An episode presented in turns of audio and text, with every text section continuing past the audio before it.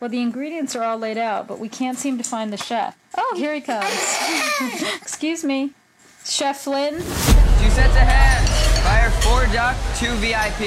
And get my mother out of the dining room. I'm sort of a player in this film about my strange son who figured out his life so early. I need your blowtorch. This is wonderful. You hear what I said? Yes. I just try and make sense of how this happened.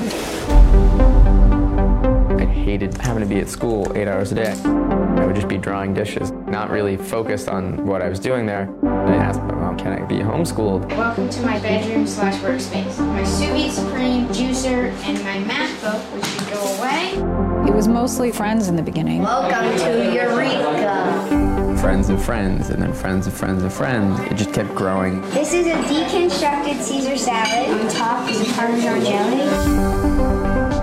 We have a writer from the New York Times coming. They told us you need to be prepared for what's going to happen with this. Did you get it? That's so cool. Gary's story reflects many of our prevailing pop culture obsessions. Groce's kids, super parenting. Okay, fine.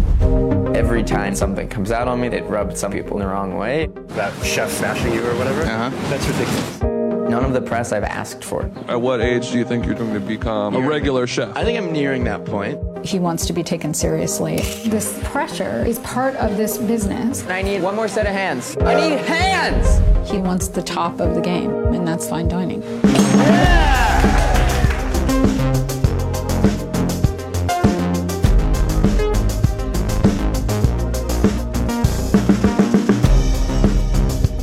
I don't think any of this would have happened if I had a very traditional mom. There's a huge part of it that's just letting me do my own thing. At what age do you think you're going to start looking like an adult? Some might say I'll be a boy forever. no, Did you just have a sip of champagne? this is apple cider. I, I